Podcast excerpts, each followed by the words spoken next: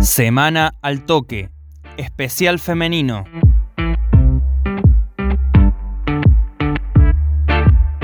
Desde lejos estoy viendo lo que viene y va. Se viene un fin de semana histórico para el fútbol femenino.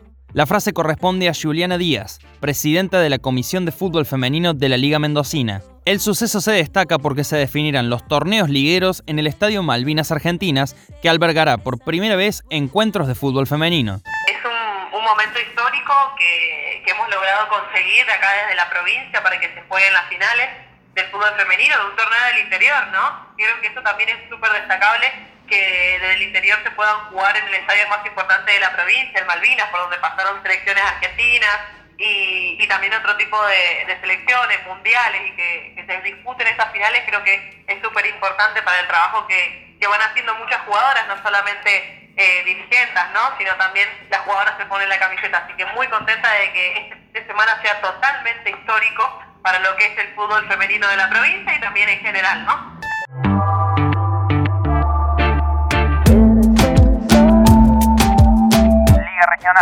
Los equipos líderes de Primera B planifican sin competencia. Camila Gabossi, defensora de Banda Norte, se refirió a la actualidad de las lobas que mantienen entrenamientos individuales a la espera de habilitaciones.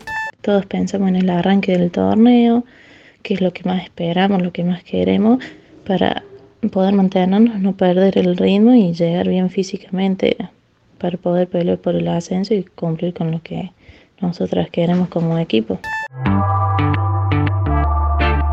Por su parte, Yamila Pérez, preparadora física de Atenas, habló sobre cómo planifican los objetivos en tiempos de parate. Enfocar el trabajo en este parate fue raro, fue difícil y es difícil y nos enfocamos en que la prioridad hoy es que nadie abandone, que nadie afloje y, por ahí bajar un poquito la, la presión.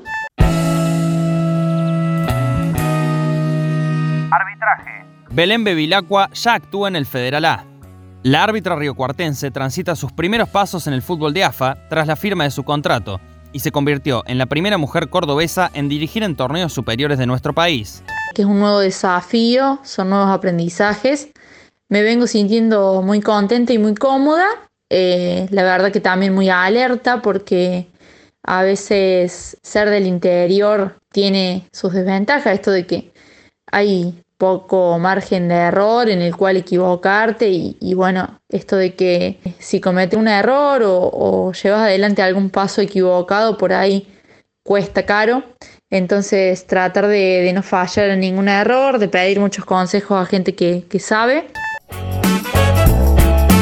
Semana al toque. Fue una producción de Al Toque Deportes.